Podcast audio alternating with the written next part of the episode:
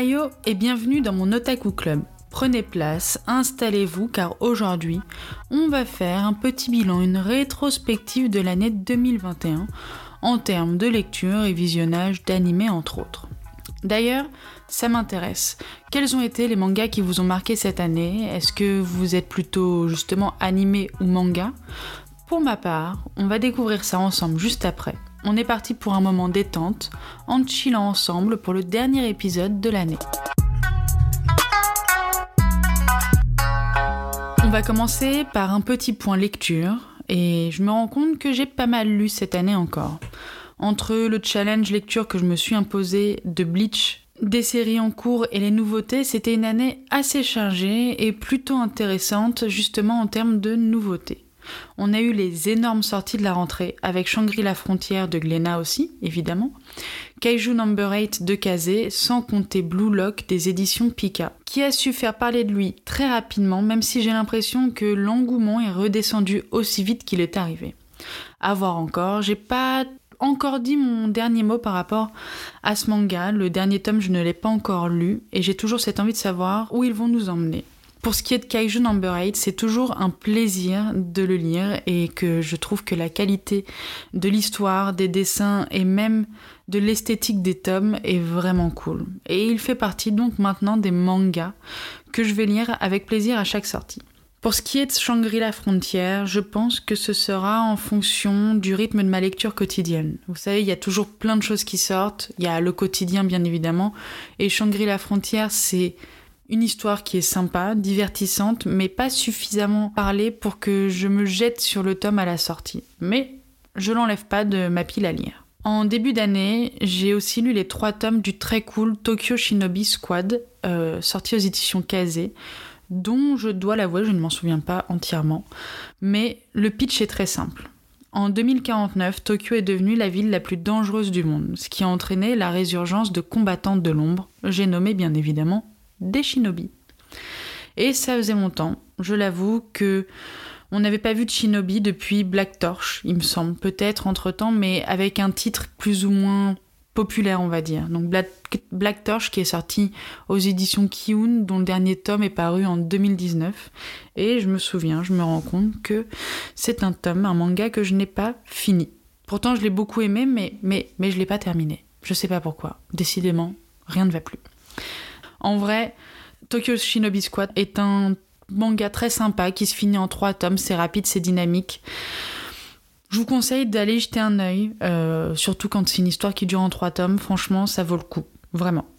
Et dans les nouveautés, vous l'avez peut-être vu sur les réseaux, mais j'ai commencé Flo, des éditions Cana, dont le tome 1 est sorti là très, très récemment en fin d'année 2021, et c'est un véritable coup de cœur. Poétique, avec un dessin franchement très beau, l'autrice nous emmène tranquillement dans un monde où les flots sont des déformations de l'environnement, souvent liées aux émotions des gens. Je trouve que c'est hyper intéressant d'aborder les émotions et les états d'âme des personnes euh, par euh, un impact direct sur l'environnement et sur le paysage qui nous entoure. En tout cas, c'est très bien raconté et j'ai hâte d'en voir un petit peu plus et surtout de découvrir tout l'univers de cette autrice. Il y a aussi eu L'Éden des sorcières, euh, des éditions Kiun, qui rentrent totalement dans leur ligne éditoriale. C'est simple, quand on voit euh, le tome dans les librairies, enfin, même sans voir qui a écrit Kiun, moi j'aurais pu dire que c'était chez Kiun. Tant le dessin est si particulier. On est sur une histoire portée sur l'écologie, l'approche de la nature, avec un petit soupçon de magie, évidemment toujours un petit peu derrière. Donc ces dessins très particuliers méritent au moins pour moi, j'ai lu que le tome 1 pour l'instant, mais ça mérite au moins une lecture du tome 2 pour en faire un véritable avis et pour pouvoir me, me dire si je continue ou si j'arrête. Pareil pour Terrarium des éditions Glénat, qui est un tome un petit peu, qui est une histoire un petit peu dans le même univers, donc c'est entre robotique et nature. Et c'est hyper intéressant et c'est aussi quelque chose qui me parle beaucoup, mais l'écriture ne m'a pas vraiment convaincue. C'est le niveau des répétitions de l'objectif de l'héroïne est tellement tellement là en fait, il y a tellement de répétitions que ça m'a hyper saoulée en fait. Je, j'avais jamais euh, expérimenté un manga où on nous répète autant la quête en fait, qui, la quête finale, la quête initiatique qu'ils vont avoir, etc. Autant de fois dans un tome 1. Donc ça, ça m'a un petit peu embêté dans ma lecture, mais pourquoi pas le tome 2 pour vraiment pouvoir me, me faire un avis dessus. Ah si, j'avais aussi commencé Machel euh, des éditions Kazé qui a fait une, une vraie sortie, je que c'était fin 2020 si je dis pas de bêtises. Et j'ai voulu le commencer au cours de l'année mais je sais pas. Je sais pas, il manque un petit truc pour que j'accroche définitivement à l'univers.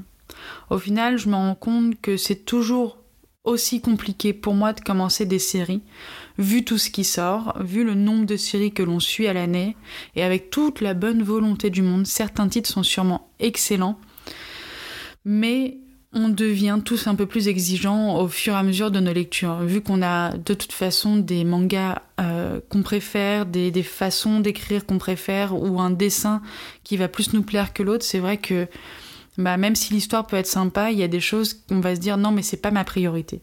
Et Machel, me... j'ai vraiment envie d'aimer, mais voilà, il manque ce petit, quelque chose qui va faire que je vais me précipiter dans une librairie pour aller récupérer le, le dernier tome de sortie.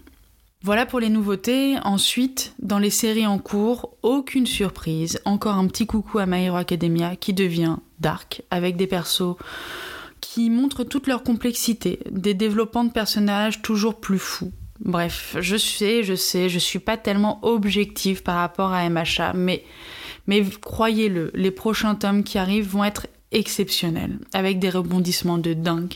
Et je tiens à préciser que je n'avais jamais chialé auparavant en lisant un manga, et avec My Hero Academia, c'est chose faite.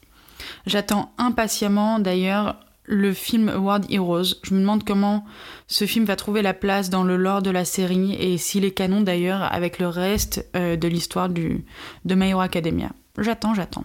Un peu comme tout le monde, j'ai continué mes lectures, comme Jujutsu Kaisen, des éditions Gyukyun bien évidemment, qui déplaît à tout le monde sur le long terme, mais pour moi c'est encore ok.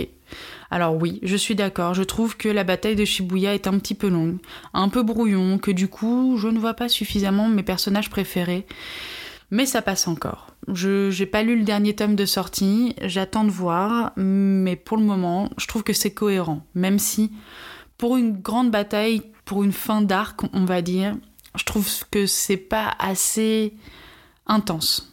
Il y a aussi Demon Slayer de Panini Comics, évidemment. J'ai hâte de découvrir la fin, de comprendre où tout cela nous mène, mais de ce que j'entends, je, sais pas, je sais pas comment je vais vivre tout ça parce que bah y en a beaucoup qui sont hyper catégoriques sur le fait que le, la fin ça soit une fin de merde et ça m'embêterait vachement. Mais mais mais mais mais j'irai jusqu'au bout pour voir ce que ça donne. On a évidemment Tokyo Revengers, euh, de chez Glénat toujours. Je suis un peu en retard sur cette lecture et j'avoue qu'avec l'anime qui est sorti entre temps, ça a un peu fait bugger ma timeline du manga, ce qui est un peu compliqué. Quand on, a lu Tokyo Revengers, on sait que la cohérence de la timeline et de s'y tenir est vraiment hyper importante. Donc euh, voilà, là j'attends un peu avant de m'y remettre. Euh, donc je crois que j'ai deux tomes de retard, mais bon, Tokyo Revengers c'est toujours excellent. Donc j'ai hâte de voir la suite. Je me rends compte euh, dans tout ça que j'ai notamment délaissé ma lecture de Fire Force, des éditions Kana que j'avais découvertes l'année dernière. J'avais bien rattrapé la tomaison, les sorties, etc. Mais je me suis lassée. Je pense que la lecture a laissé la place à d'autres mangas, bien sûr, mais je pense que, je sais pas, le développement de l'intrigue ne m'a pas vraiment convaincue. Pourtant, j'ai lu 15 tomes, hein, mais il y a des mangas qui m'ont semblé plus intéressants et qui sont venus en priorité de lecture par rapport à Fire Force. Mais, mais, mais, je n'ai pas dit mon dernier mot encore une fois par rapport à ce manga. Et évidemment, je ne pouvais pas finir euh, mes lectures euh, actuelles sans parler de Drifting Dragons des éditions Pika. J'ai vraiment l'intention de vous faire un épisode entier sur ce manga, mais effectivement l'approche de la chasse au dragon est assez compliquée à aborder, même si le manga en soi le fait très bien et que c'est véritablement une belle histoire qui se cache derrière ça, que c'est très poétique, que les dessins sont fous. Voilà, c'est compliqué de parler de chasse. Moi, je trouve ça assez complexe et c'est pour ça que je mets un peu de temps à sortir cet épisode, mais vraiment, J'espère que je vais suffisamment bien l'écrire et vous donner envie de découvrir euh, le manga Drifting Dragons. Évidemment, je ne pouvais pas non plus ne pas parler de la fin de l'attaque des titans en manga. Je le précise car de mon côté, j'ai pas lu, mais j'ai regardé. Mais ce genre de choses est suffisamment un gros événement pour en parler. tout comme pour One Piece qui signe en cette fin d'année la sortie de son tome 100, qui donne lieu encore et toujours à plus de spéculations qu'avant sur les éditions collector, sur toutes ces choses-là. C'est vrai que je l'entends sur, euh, euh, les différentes émissions, je le vois sur Twitter, sur les réseaux, ça commence à lasser tout le monde, les éditions collector, parce que bah, finalement ça devient de plus en plus compliqué de lire des mangas. Euh, mais mais accrochez-vous parce que bah, finalement une collection c'est qu'est-ce que c'est? Si ce n'est le plaisir de lire un manga. Donc revoyons nos priorités peut-être, j'en sais rien. En tout cas, moi, je lis pas One Piece, mais c'est vrai que pareil, j'ai pas mis une seule fois la main sur un coffret collector de My Hero Academia, et pour autant, bon, bah, bah je les ai quand même lus. Hein, donc euh, voilà quelle est ma priorité. Pour les lectures, je vais finir en vous parlant de Bleach, un tout petit peu. Et la question reste toujours en suspens vais-je finir mon challenge ou pas? Parce que j'ai encore une vingtaine de tomes à lire, qu'on est mi-décembre, et je vous laisse deviner que je suis sur un arc très lent et que j'ai hâte d'arriver à la fin pour pouvoir vous faire un vrai épisode autour de Bleach, dédié parce que l'univers est vraiment génial, mais que j'ai quelques, enfin, plusieurs réserves dans la lecture générale du manga. Donc pour vous dire, je m'étais fait un challenge euh, l'année dernière, enfin cette année en 2021, en me disant voilà, tu prends un livre classique, un manga classique, avec beaucoup de tomes, parce que bah il y a je crois 73 ou 74 tomes dans Bleach, et, tu te les lis tout au cours de l'année parce que bah, ça reste quand même une œuvre euh, classique des mangas, entre guillemets, et euh, bah, l'univers en règle générale t'intéresse, donc pourquoi pas te lancer. Je me suis lancée et c'est vrai que à chaque fin d'arc, c'est un petit peu compliqué de se remettre euh, à lire. Mais je vous en parle un petit peu après. Et dans cette catégorie un petit peu de classique, en début fin d'année dernière, j'avais commencé GTO, tout le monde m'en a toujours parlé. Et je dois vous dire que, effectivement, c'est une lecture sympa, qui se lit de temps en temps, parce que, bah, au bout du 15e tome, finalement, on a compris le principe. Euh, donc, c'est ok, c'est drôle. Euh, effectivement, ça répond à une génération, euh, pas vraiment celle actuelle, hein, finalement, mais ça répond. Voilà, je pense qu'il faut l'avoir lu, au moins savoir de quoi on parle quand on parle de GTO mais je sais pas si j'irai jusqu'à la fin de la lecture. En tout cas, c'est très sympa.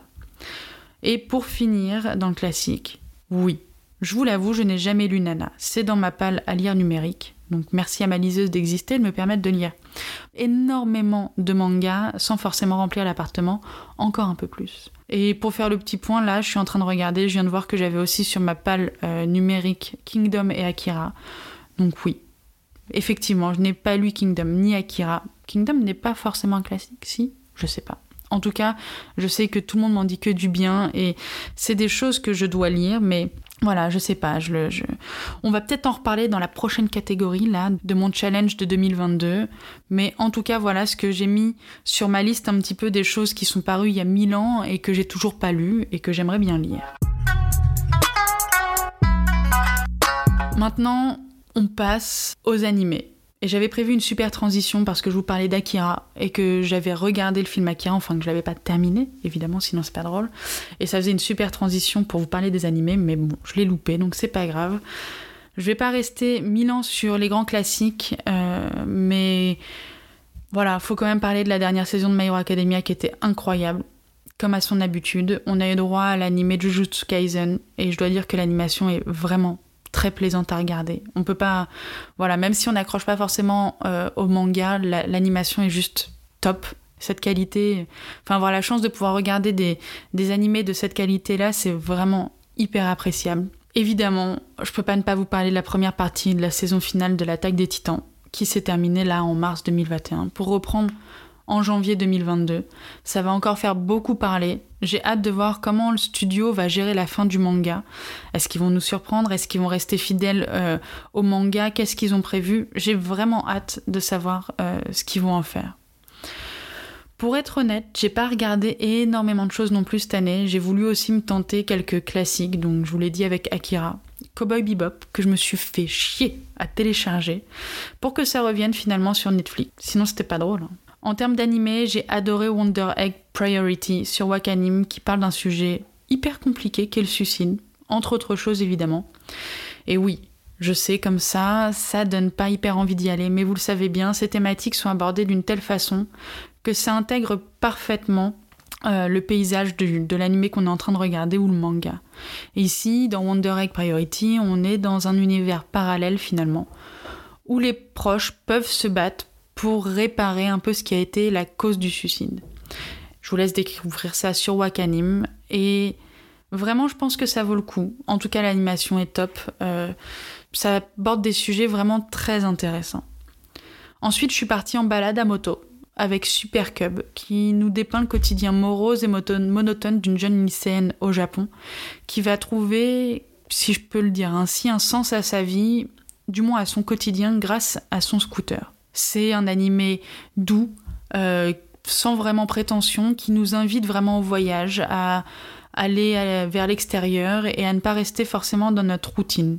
En tout cas, le facteur déclencheur pour notre héroïne dans Super Cub a été son scooter et c'est plutôt sympa à regarder j'ai encore plus aimé Miss Kobayashi's Dragon Maid. C'est vraiment une pépite. Pour moi, c'est toujours un bonheur de regarder cet animé, surtout quand ça passe d'un truc hyper kawaii à une histoire véritable en fait, on va dire. Mais ça, j'en ai déjà fait un épisode et si vous voulez en apprendre plus sur Miss Kobayashi's Dragon Maid qui vaut vraiment le coup, eh ben, je vous invite à aller écouter cet épisode dédié. Je suis par ailleurs en train de terminer Le Train de l'Infini, le film de Demon Slayer qui a été coupé en épisodes euh, chez Wakanim. L'animation est bien évidemment exceptionnelle, mais ce n'est pas mon arc préféré, donc j'aime énormément, mais je le verrai pas dix fois. Et pour finir, il y a deux animés de cuisine que j'ai bien aimés cette année qui m'ont donné faim, évidemment. C'est Miss Koizumi euh, Loves Ramen, je crois que c'est comme ça, en tout cas ça raconte l'histoire d'une nana complètement fan de ramen et qui va nous faire voyager à travers le Japon euh, via sa passion du ramen. Donc euh, c'est vrai qu'après un épisode, j'ai très envie d'aller dans le quartier japonais de Paris pour manger un ramen. Et d'un autre côté, euh, j'ai une passion pour les mochi et grâce à Tamako Market, eh bien, j'en ai pas appris plus sur les mochi, mais c'est un animé hyper doux et coloré qui parle du quotidien d'une jeune fille qui adore les mochi, qui son père tient une boutique traditionnelle de mochi. On va découvrir un petit peu une histoire un petit peu fantasque autour de ça et, euh, et autour finalement d'une vie de quartier euh, d'un marché intérieur euh, japonais. C'est hyper sympa, c'est rapide, c'est sur ADN. Et voilà, je vous le conseille, c'est un animé sans prétention mais qui est agréable à regarder quand on veut un petit peu sortir des combats de sorcellerie, des super-héros et tout ce genre de choses. Bon, c'est déjà pas mal, non? J'aurais pu vous parler d'Arkane, en plus. Mais pour moi, comme ça ne rentre pas dans l'animation japonaise, j'en ferai, j'espère, un épisode un jour. Mais, je le dis quand même, parce que bah, c'est la rétrospective de l'année 2021. Allez mater ce chef-d'œuvre, vraiment. C'est, allez-y, c'est beau, c'est animé par un studio français, et c'est beau, non, c'est vraiment très stylé. Donc, Arkane, si, vous, si vous ne l'avez pas vu, c'est dispo sur Netflix, et c'est stylé. Laissez-moi vous parler de mon challenge lecture de 2022. J'aime bien cette catégorie-là, de vous parler de ça parce que je l'ai fait dans mon coin finalement, alors que j'aurais pu vous en parler avant. Mais comme je vous l'ai dit, en 2021, j'ai voulu me lire un classique entre guillemets, un neketsu, un shonen, appelez ça comme vous voulez, peu m'importe. Mais j'ai trouvé ça cool d'y aller à mon rythme, même si c'est paru il y a des années, même si c'est terminé. Donc voilà, en 2022, j'aimerais faire un peu pareil. D'ailleurs, je pense que l'influence de notre collectif de podcasteurs d'histoire à bulles et d'imaginaire, vous en avez peut-être vu passer sur Twitter, m'a donné envie de me lancer dans Slam Dunk. Alors, j'entends au loin ma copine Ségolène qui me dit qu'il serait temps quand même de commencer Naruto, mais je sais pas si j'ai envie d'en faire un challenge lecture pour l'année 2022. Et si, ça me donne une idée, et si je vous faisais voter sur Instagram pour choisir ensemble quelle sera euh, ma lecture challenge de 2022. Ça peut être cool en vrai. Allez, je vais voir avec les copains du collectif, euh, leur demander des titres à me proposer comme ça pour savoir ce qu'il en est en termes d'entre guillemets de lecture classique. Que, bah, comme vous le savez, j'ai commencé les mangas il y a quelques années et pas pas comme les autres il y a mille ans à peu près. Donc euh, voilà, je trouve ça sympa et on ferait ça ensemble. D'ailleurs, si ça vous intéresse, on pourrait vraiment le faire ensemble et, on verra comment ça se passe. Je ferai ça sur les réseaux, je pense. Donc je vous l'ai dit, cette année c'était Bleach. J'y suis allée car j'ai juste adoré Burn the Witch, que j'ai trouvé le manga et l'animé tellement bien que je me suis dit que l'œuvre originale devait être aussi cool. D'ailleurs, euh, j'y pense, mais si vous voulez en savoir plus sur Burn the Witch, je lui ai dédié un épisode et ça vaut vraiment le coup. Vraiment, vraiment. Eh bien, Bleach, effectivement, c'est cool, mais comment dire? J'aurais voulu que ce soit Burn the Witch qui ait autant de tomes. Non, je sais, je sais, pour les fans et les puristes de Bleach, euh, faut pas dire ce genre de choses. Mais c'est vrai, moi qui ai du coup découvert l'univers euh, via Burn the Witch, bah, j'ai accroché à Burn the Witch et Bleach peut-être un peu moins. Mais en vrai, je me rends compte qu'à chaque fin d'arc, euh, on aurait pu y voir une conclusion par la suite. Et ce qui est très stylé, c'est-à-dire que les arcs sont bien amenés et on peut s'y arrêter. Mais euh, l'auteur ou la maison d'édition, j'en sais rien, a voulu pousser la chose un petit peu plus loin et revenir sur un nouvel arc. Et pour le moment, bah, j'en suis au tome 55 et je me demande comment il va finir en fait. Comment on va réussir à y voir un terme, comment, quelle va être la conclusion? Est-ce qu'on n'est pas en train de pousser euh, l'histoire plus loin juste pour faire des tomes? Je, le ressens un peu comme ça. Et c'est comme si on cherchait indéfiniment comment conclure, mais sans savoir comment le faire. Et bon, ça m'embête un peu parce que du coup je fais des longues pauses entre chaque arc parce que bah ça revient, en fait on revient avec une nouvelle thématique, euh, un nouvel, euh, un nouveau méchant, mais je sais pas trop pourquoi et c'est ça qui me ça, ça, m'agace un peu finalement. Mais je ne désespère pas euh, de la suite. Il me reste donc à peu près 20 tomes. Et pour le moment, c'est quand même très positif, hein, Bleach, mais j'ai plein, plein de choses à dire. Vraiment, plein. Genre beaucoup, en fait. Donc une fois que j'aurai terminé, je vous ferai évidemment un épisode dessus parce que bah il faut en parler même si c'est sorti il y a longtemps. Je pense que Bleach est à l'initiative de plein de, mangas actuels et, euh, et je pense qu'il faut en parler. Donc voilà, voilà pour un petit peu le challenge lecture de 2022. D'ailleurs, une fois qu'on aura choisi le manga ensemble, si vous ne l'avez pas lu et que vous voulez le lire en même temps que moi, ça serait hyper sympa de le faire comme ça. Je pense qu'on peut, on peut même trouver euh, un moyen de se, de, de, se, faire une conversation justement sur le Discord qu'on a créé avec le collectif et, euh, et, de pouvoir en parler euh, chaque mois. Je sais pas comment, selon le manga, je sais pas comment je vais mettre ça en place, si c'est un tome par semaine, ce qui me semble beaucoup, ou un tome par mois, ou je sais pas, on va voir. Je vais trouver comment on va faire ça en tout cas. Voilà les otaku, encore un épisode de terminé. Et quel épisode Quel épisode Il fallait au moins ça pour vous parler de cette année, vraiment cool en termes de lecture otaku. Je tenais à vous remercier. Vous êtes toujours plus à écouter l'Otaku Club et vraiment ça fait énormément plaisir. Vous êtes toujours plus, mais toujours aussi peu à lâcher un avis et des étoiles là. Hein. Je vous vois. Hein. Je vous vois. Attention, hein, je vous vois ne pas lâcher d'étoiles là comme ça, comment ça se fait? Non, je rigole. Pour le podcast, c'est une année vraiment cool. J'avoue que j'en attendais pas autant quand j'ai lancé ça et pourtant c'est une aventure vraiment géniale. J'ai rencontré d'autres podcasteurs, comme je vous l'ai dit. Coucou Sego de Ohio Podcast notamment que j'ai rencontré en vrai. Sans compter ce collectif qui est arrivé genre euh, pouf. Genre c'est hyper cool de se retrouver entre passionnés.